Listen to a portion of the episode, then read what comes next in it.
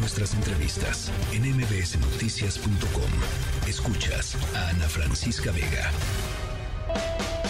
Historia chiquita con Sari Benítez. Sari Benítez, ¿me explicas por qué vamos a hablar de bistecs? Ya, ya parecía que esta es la segunda vez que ando por acá y parecía que me gusta hablar de palabras, no sé por qué. Sí, porque la primera fue Firulais. Exacto, pero ni siquiera lo pensé, o sea, solo fue como, ¿de qué vas a hablar? Y yo, de la palabra bistec. Y ya cuando lo estaba como bajando y que estaba escribiendo en mi libretita, porque siempre traigo mi libretita, me, me quedé pensando y dije, ya van dos veces ya que, van dos. que ajá, que Ya lo hago dos. de palabras. La próxima prometo que ya voy a traer otra cosa. De, de acontecimientos históricos Sí, de de relevancia. Exacto, porque como que he traído puras cosas así de, ¿sabías esto de esta palabra? Pero esta está muy padre. A ver, a ver, a ver, a ver, a ver. Sí. Bistec. Bueno, a ver, primero, ¿a ti te gusta la carne asada? Me encanta la carne asada. Me fascina la carne asada. Mm, Yo, la verdad es que a mí también me gusta mucho, pero yo no, no sabía que hay gente que le gusta decirle vistecisa también a las carnes asadas. Ah, no, no, eso yo no me la sabía. Ajá, de, O sea, te invito a una vistecisa. ¿En dónde? Pues así hay gente, sí, sí. O sea, no es cosa regional, es, es- o sea, no, pues pasa. a mí me ha tocado La que sí. vistecisa. A ti sí te han invitado, te- los han Sí. invitado a, ver la- a una vistecisa, a mí no me han invitado. Sí, que pues es carne asada, pero se dice vistecisa, Ah, ¿no? Y ahí me quedé pensando un poco sobre eso y precisamente el bistec es uno de los cortes de carne más versátiles, se supone, en México, pero su historia es bastante particular.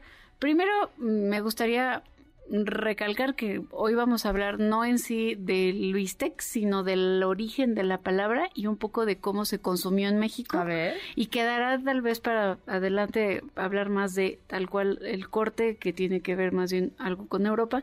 Pero hay que tomar en cuenta que en México pues no había llegado no había llegado carne hasta que llegaron los españoles, ¿no?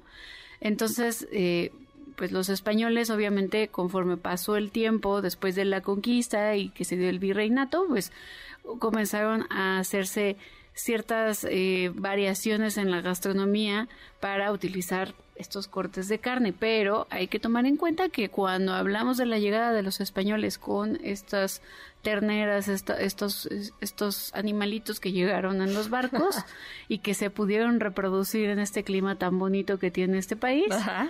Eh, pues la forma en la que se hablaba de los cortes no era bistec, o sea, el bistec no se, no era una palabra que se utilizaba entre Sí, los españoles. Usualmente las palabras que escuchamos cuando vamos a la carnicería, que además yo me acuerdo que mi mamá siempre me decía, pon mucha atención.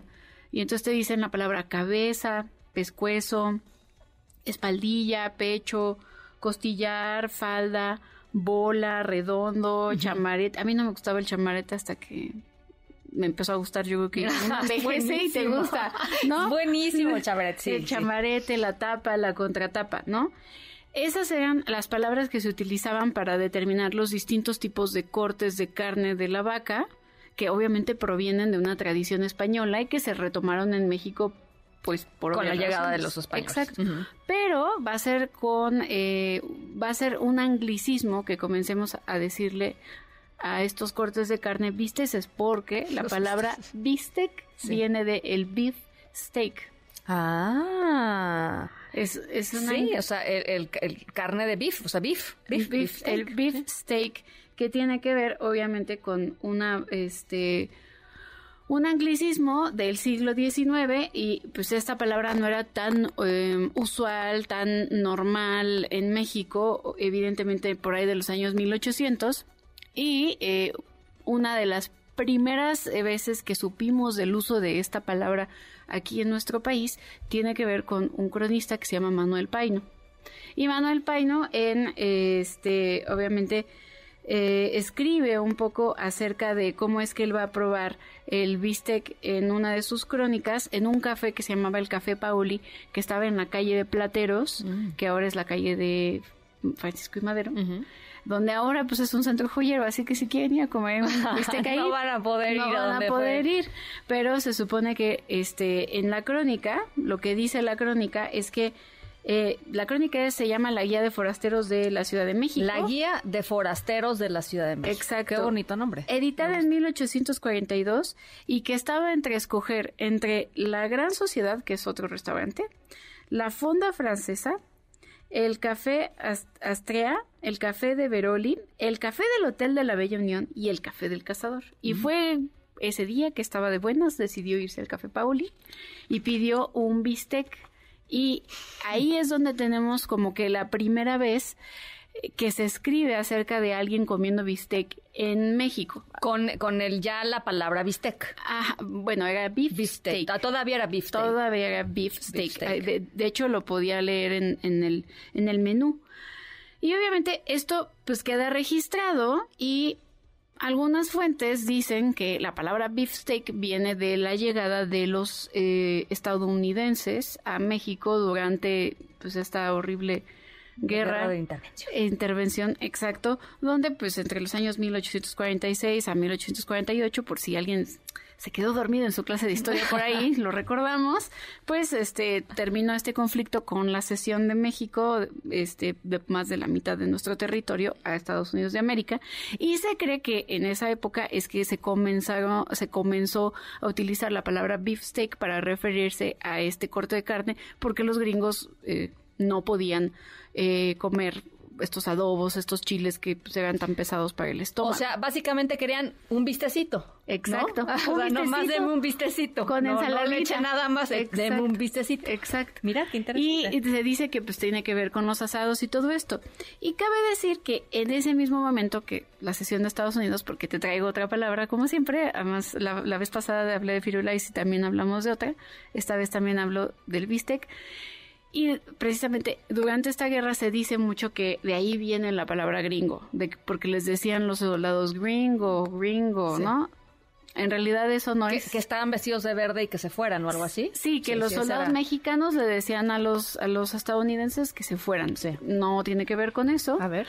En realidad la palabra gringo es, este, tiene que ver con otra cosa. Primero, nada más para aclarar, según algunas fuentes, y parece ser que sí, porque las pinturas también lo muestran, sí. pues los estadounidenses venían vestidos de un uniforme azul, no de uniforme verde. O sea, de entrada, fatal, si alguien tendría que haber consultado por ahí exacto, fuentes este, exacto. y precisas. En realidad, eh, pues la palabra gringo viene eh, de una palabra española, específicamente de Málaga, donde se le decía a la gente eh, que era de otro lado del extranjero, se les decía gringos.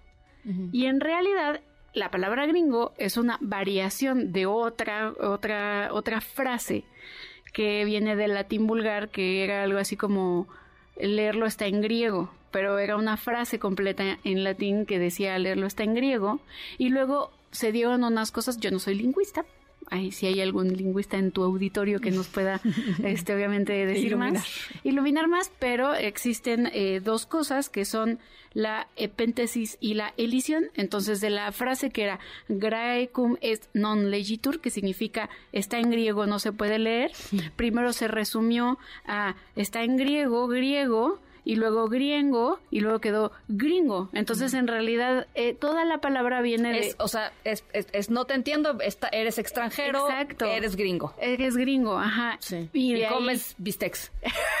y de ahí viene. Y de ahí viene, pero la gente atribuye la palabra gringo a esta época de la guerra de intervención estadounidense y también se le atribuye uh, al pues al beefsteak a la guerra de la intervención estadounidense. O sea que la palabra gringo, digamos que eh, tendría que, o sea, hay hay referencias previas a la guerra intervención. Sí, es que en realidad la palabra viene de España, no viene, no es no es de México. Eso está, eso está muy interesante. Exacto. Y obviamente la palabra gringo viene de está en griego, está en griego entenderte. Pues todavía lo decimos, ¿no? Ay, no, no le entiendo, parece que está en griego. Viene de ahí. Ah, Sari. Oigan, eh, ya nos prometió que la próxima, a mí me encanta que hables de palabras. Muchas este, gracias. porque encontrar los orígenes del lenguaje y de lo que significó en su momento histórico para las personas me parece eh, fantástico. pero eh, dices que la próxima vez nos vas a traer algo así como acontecimiento. Sí, claro, más de acontecimiento histórico. Está bien, está bien, lo que tú quieras. La pueden seguir en Historia Chiquita, eh, la pueden leer en su libro Historia Chiquita, editado, editado por Planeta. Y, nada, Sari, gracias siempre. No, hombre, gracias a ti. Y también quiero decir que un poquito, este, una parte de esta pequeña y breve historia que acabo de contar de esta historia también viene del libro de Héctor de Mauleón eh, de la ciudad. Ah, que son fantásticos. Ajá, entonces también viene por ahí porque me acordaba que él hablaba de Manuel Paino y quería consultar lo de Manuel Paino y el beefsteak, entonces también viene de por ahí. el beefsteak, me encanta. Una más un bistec. O sea, ya no leche y que chile guajillo, no, gracias, bistec. Exacto, sí, con su, su de papa y todo. gracias, Ari. Nombre a ti. Noticias.